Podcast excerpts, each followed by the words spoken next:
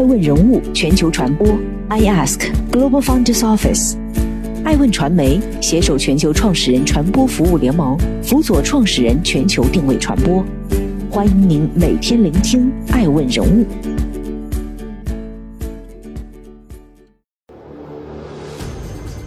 这是一次赌上了人头的大胆尝试，重仓出击，只为实现一顿好饭随时随地的西贝愿景。这个业务需要资本，后半生就全赌在这一个事业上了。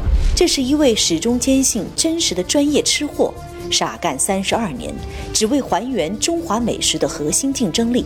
只要能按贾国龙标准做，已经就很高的标准。因为我的标准高到了，有时候厨师们逼着他们就有点走投无路的程度。这是一个不断自我革命的品牌，从西贝莜面村的有限厂到贾国龙功夫菜的无限厂，只为让中国菜走进千家万户。自己开一个饭馆，用美食招待客人，这种场景其实很打动。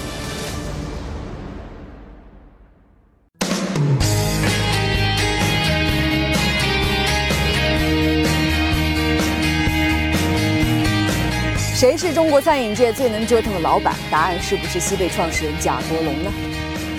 从西贝燕麦工坊、西贝燕麦面、麦香村到超级肉夹馍、西贝酸奶屋、弓长张，再到今天关其本名上线的贾国龙功夫菜，从永不上市到合适时机上市，这些自我颠覆的背后，是被逼无奈还是全新布局？欢迎走进本期的爱问人物贾国龙。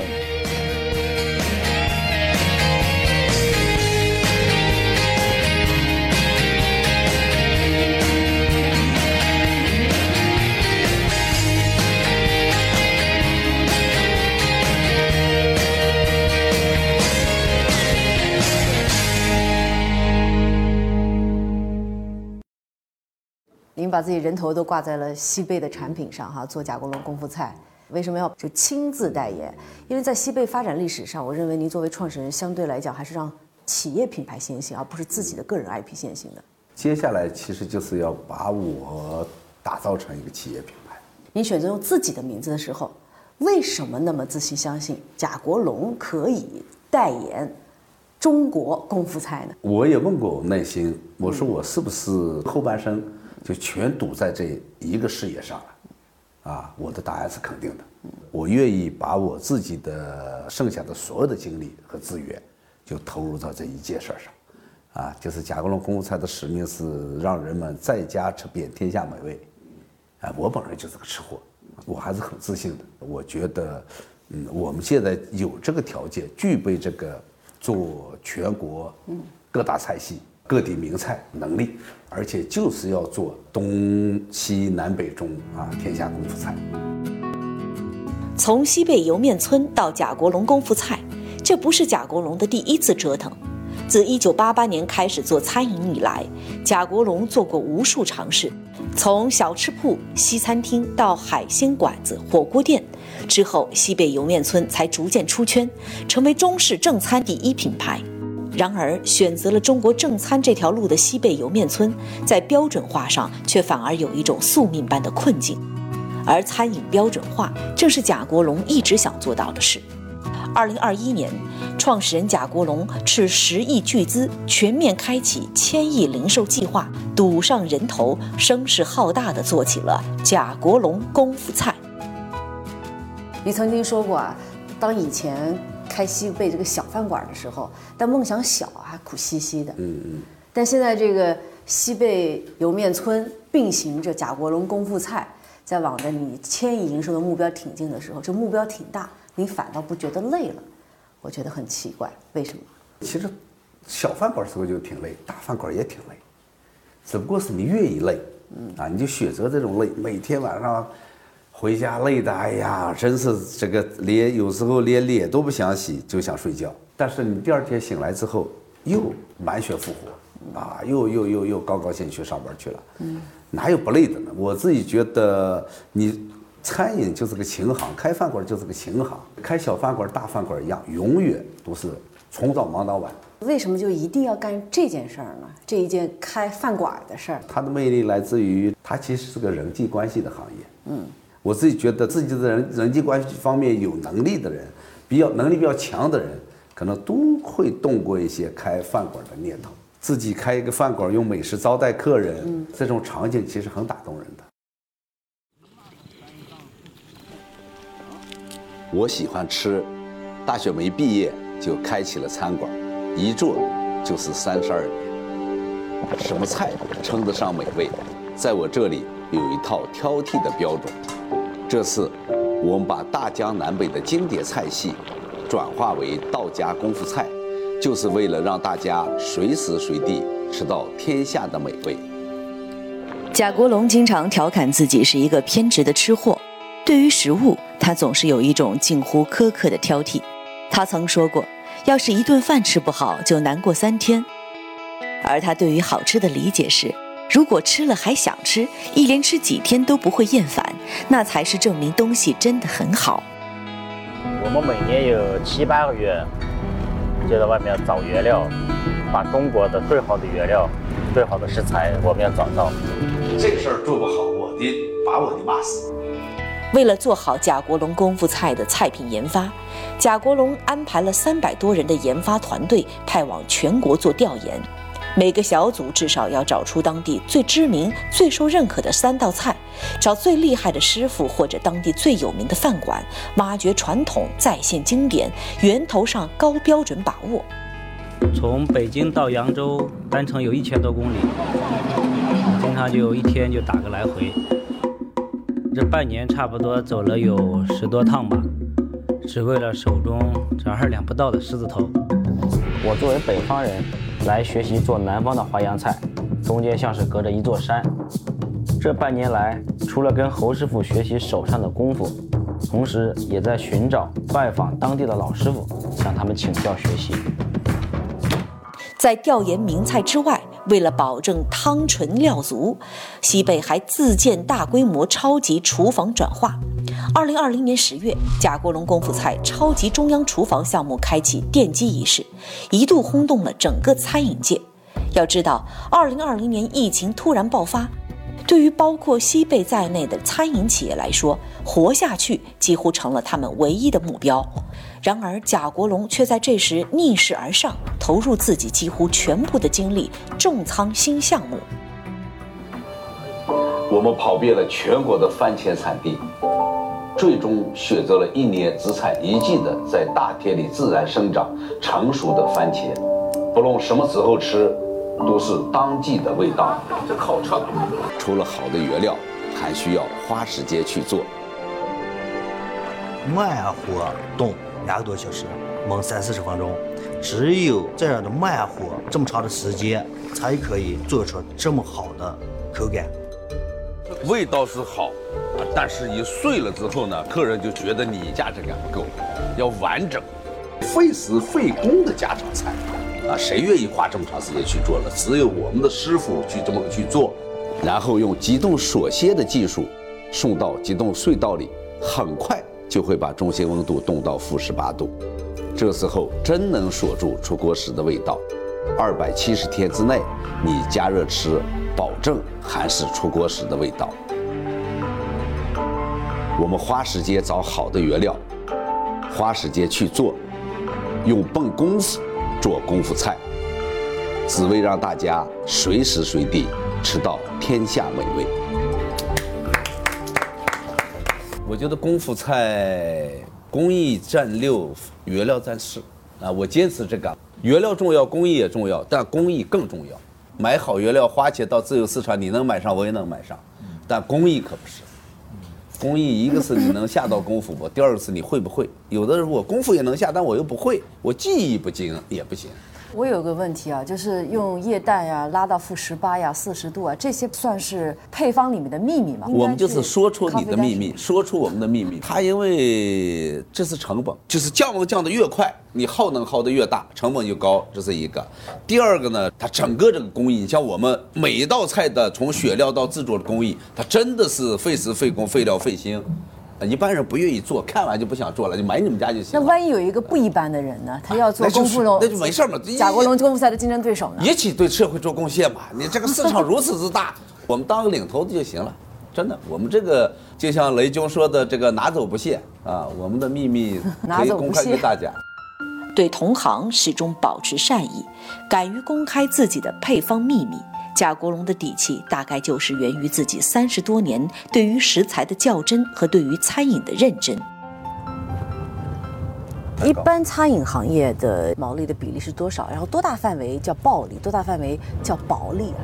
我自己觉得自己的取利在百分之十左右，我觉得就合理。嗯，啊，就是生菜做成熟菜五毛卖成一块，我挣一毛钱。嗯，啊，我自己觉得这一毛钱是干什么用的呢？就是用生意持续扩大再生产。嗯，然后我想服务更多的人。嗯，对未来的投入。嗯你如果连十的力都留不了，你怎么对未来投入呢？嗯。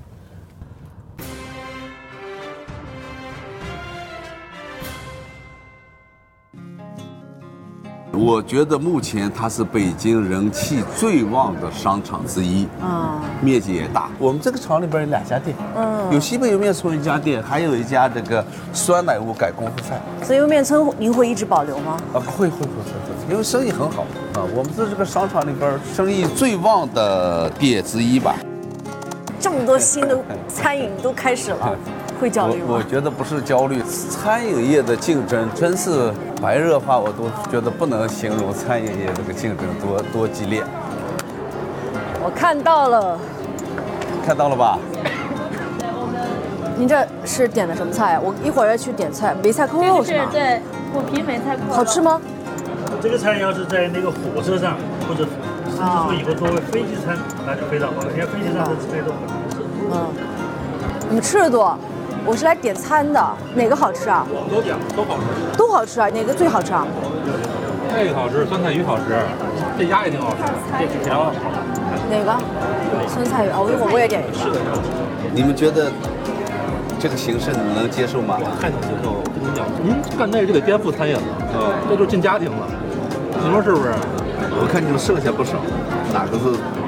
不习惯完了，被挑战了。我觉得这个有点淡。不能客气啊。那什么牛大骨吗？牛大骨哦，就是就如果光吃这个牛肉的话，味道有点淡。哦，味道有点淡啊，别的都是味道淡。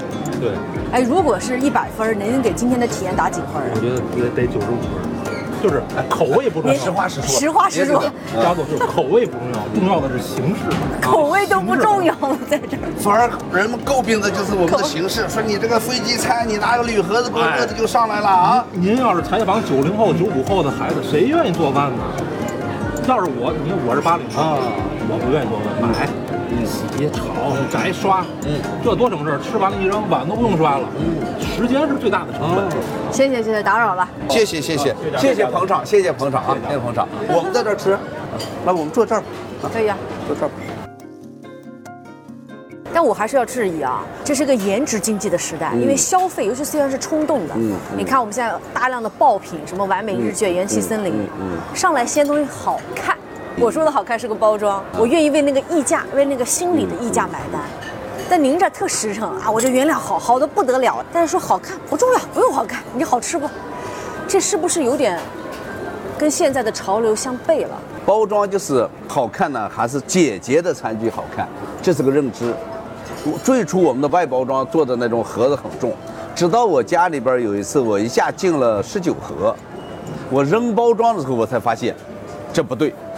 扔包装之后，这个抛弃感，就这么好的东西包装全扔了，自己有负罪感，你就觉得它不美，就于是我们就要把包装变成简易包装。人们对简易包装没有浪费的包装，反而他认为是美的。但现在的包装哈，约等于一个快餐感，就好像我在吃一盒面。啊，我要吃个方便面一样。那现在贾国龙功夫菜是不是就是快餐？不是，它不是快餐。快餐的包装呢？我我昨天吃的麦当劳是那种纸包装。对。啊，那是快餐。我们反而是慢餐，做的时候很慢，费时费工费料费心；热之后很慢，吃的时候也会很慢。它反而是慢餐，回家也是慢慢吃，在店其实也是慢慢吃。它和快餐完全不一样的消费场景。让人们随时随地吃到天下美味，但是贾国龙功夫菜却不能简单的归类为快餐。在实现消费者随时随地一顿好饭的背后，是西贝团队无数个城市的寻访和试菜，以及漫长的打磨和持续的升级迭代。二零二零年九月，艾问人物团队参加品菜会的时候，臭鳜鱼还在线下店的菜单上。然而今天，臭鳜鱼已经在店里吃不到了。因为我们这迭代迭得非常快，嗯啊，我们一个月之前的设想，现在发现许多都优化优化的已经不完全是那个东西了。如果你这个徽菜馆没毛病，嗯，这就是你徽菜馆的气味符号。但你不是个徽菜馆，嗯，你卖三十三道菜，其中一道菜味道如此霸道，这个对其他菜的销售有影响。正是考虑到更多的顾客的感受，所以才不在门店卖，只是到家。在对话您之前，我以为啊，贾国龙功夫菜是个快餐，后来不发现它是中华民族的经典菜。他尝试还原。它是个慢餐，他做的非常慢，就希望你吃的也慢一点。嗯，他努力在还原的应该是中华美食的核心竞争力。我真的挺挺受触动的，好慢呀！因为你要找到那个中华美食的真正的美食的大师，嗯，然后呢，你还要去选料，选好料，然后再把它转化到中央厨房给它标准化，然后再有仓储又是物流的送到消费者手中，就是标准化就得靠傻劲儿才能把标准化做彻底，每一个环节其实都是呃真的付出，所以我自信是自信在这儿。新项目贾国龙功夫菜呢。这个开创出来之后呢，现在越做越有感觉，越越做越有感觉。嗯，而且我有一个判断，就未来也会有人跟进做，但是能追得上我们的不容易，真的不容易。他是，呃，原来做西北有面葱可能有两个环节傻就够了，你这个现在做功夫菜需要五个环节傻，啊，从头傻到尾。对，从头傻到尾。贾国龙功夫菜为什么称之为功夫菜？正是因为这些菜都是一般家里做不出来，或者做出来会非常费功夫的美食，贾国龙团队仿遍中华大地的美食，花巨资建立超级厨房，对菜品进行标准化，只为让十几亿中国人能够随时随地吃上一口一般在家里吃不到的中华美味。人因梦想而伟大，我想这句话放到创始人贾国龙身上再贴切不过。尽管这条路走起来并不如梦想那般绚烂，我今天上午陪着您一起看了整个呃四道菜的这个审片会哈，讲解了四道菜的由来。我也尝试去捕捉一些标准化的流程，我就记住了淮扬菜里面那个狮子头，说肉和比起要打打十下，这是不是就是标准？打十下，打够一小时。本来狮子头那个菜我应该出镜的，我在成都拍完酸菜我就生气了，我就没去，因为我不相信那么大个四川没有合格我们的酸菜厂，我就把我们所有的跟功夫菜有关的、这跟酸菜有关的厨师和采购全部叫到成都，我带着他们走了四天，然后开始周边去寻找更好的酸菜厂，结果在梅州真的找到了，梅州不止一家。我说在这个事情上你别偷懒，你别以为。你来看上一次两次，你就能找到适合我们的原料。嗯，但这里我要问，所谓的好是贾国龙定义的标准，还是参考什么数据、参考什么研究定义的标准？这个只要能按贾国龙标准做，已经就很高的标准。因为我的标准高到了，有时候厨师们逼的，他们就有点走投无路的感觉。嗯，就是我们最近的牛腩。啊，番茄牛腩，番茄没问题，我亲自跟选的。牛腩呢，今天早上送我们家俩俩份儿。我说你这个牛腩肯定是进口牛腩。后来师傅告诉我说是。我说多少钱一斤？他说二十八。我说国产的多少？他说三十八，贵十块。我说给我立马换。忍无可忍。我就不可，一斤贵十块，贵十块就贵，那不原料一贵就加价嘛。嗯。那客人要骂你贵嘛，那我也认啊，你就给我换三十八一斤的。牛奶，替掉这个二十八一斤的，因为他们想，你看我为企业，我又找到这么对廉价低啊，又是进口的，食品安全没问题。澳洲的新西兰食品安全没问题，它就是香气不够。你举一个例子，就像吃一个西瓜，一个特别甜，一个不甜，能吃出来。但是，一说这个牛肉，说牛腩一个香一个不香，我估计大多数人没这个经验。是，啊，你只有吃了才知道。如果说假想一个未来，什么时候您觉得是贾国龙功夫菜真的做到了世界第一？我不太追求这个世界第一，因为你世界第一你是你自己说的，但是走进千家万户，这还真是我们的理想。嗯，我觉得食品走进千家万户，一个标准的美食走进千家万户，它更有可能性。嗯，你只要认真做好好做，坚持做，一定能走到千家万户。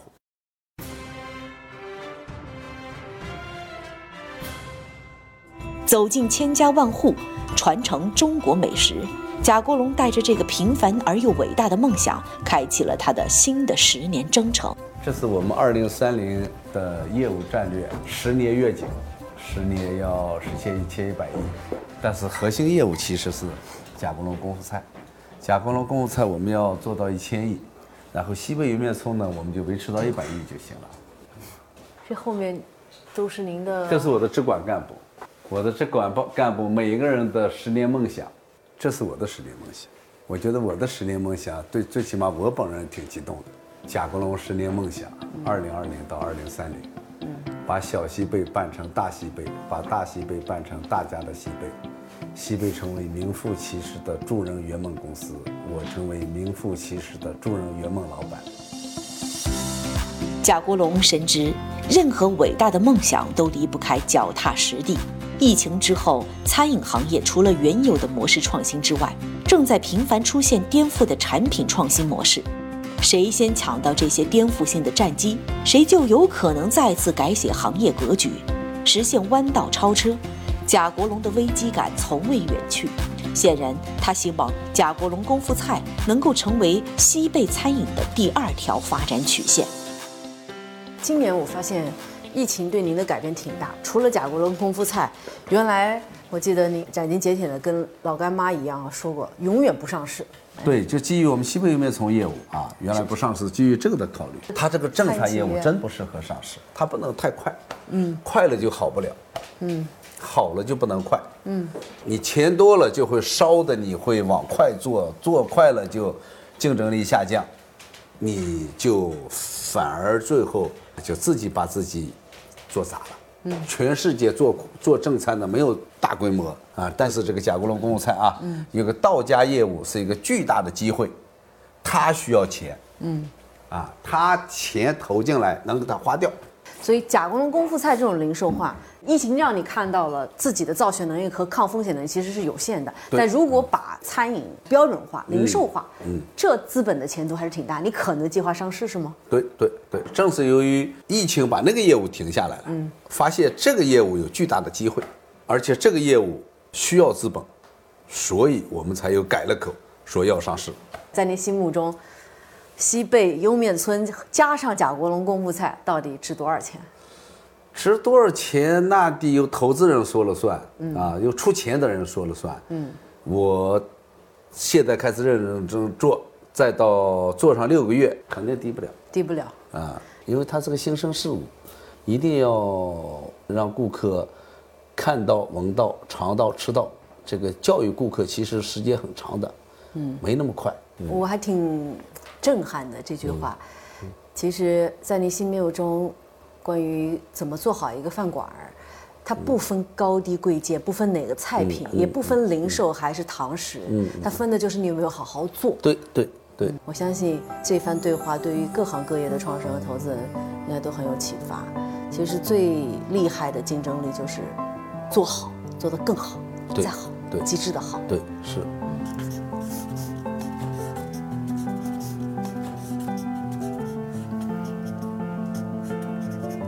我是西贝餐饮创始人贾国龙，预见未来，我相信百树不如一成。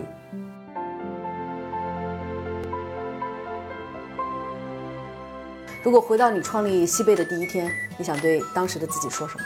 你还是选了一个挺好的行业，挺挺有意思的行业，开饭馆，一直开到现在，越开越越越开越好玩。你现在有恐惧吗？有一点，恐惧自己。有点学习力不够，跟不上这个时代，跟不上年轻人。嗯，你有心目中敬仰的人吗？有啊，我在中国，其实我敬仰任正非。作为一个创始人，你最在乎什么？其实我最在乎我做这个事儿，呃的生命力够不够。如果我做这个事儿做着做着做黄了，哎，我觉得那就是最大的悲哀。如果有一天你不得不离开这个世界，你希望怎么被记住？其实就给自己写一个墓志铭。对，这个墓志铭应该是一个，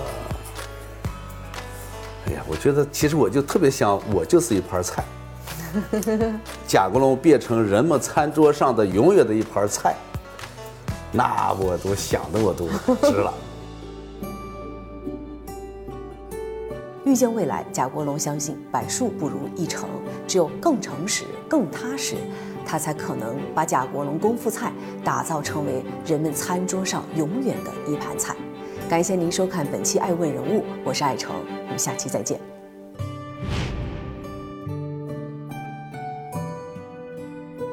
我今天最大的收获，知道我的墓志铭怎么写了。啊，我觉得这个非常好，因为你现在正好是贾国龙功夫菜嘛，把自己做成那个作品本身。嗯，我就是一道好菜，但愿这道菜能永远是你餐桌上的一道菜。嗯。感谢收看本期《爱问人物》贾国龙，《爱问人物》向世界讲好中国创新故事。更多精彩内容，欢迎登录爱问官网 iaskmedia.com。中国日报、China Daily、环球网、腾讯新闻、芒果 TV、喜马拉雅、抖音等平台。我是爱成，我们下期再见。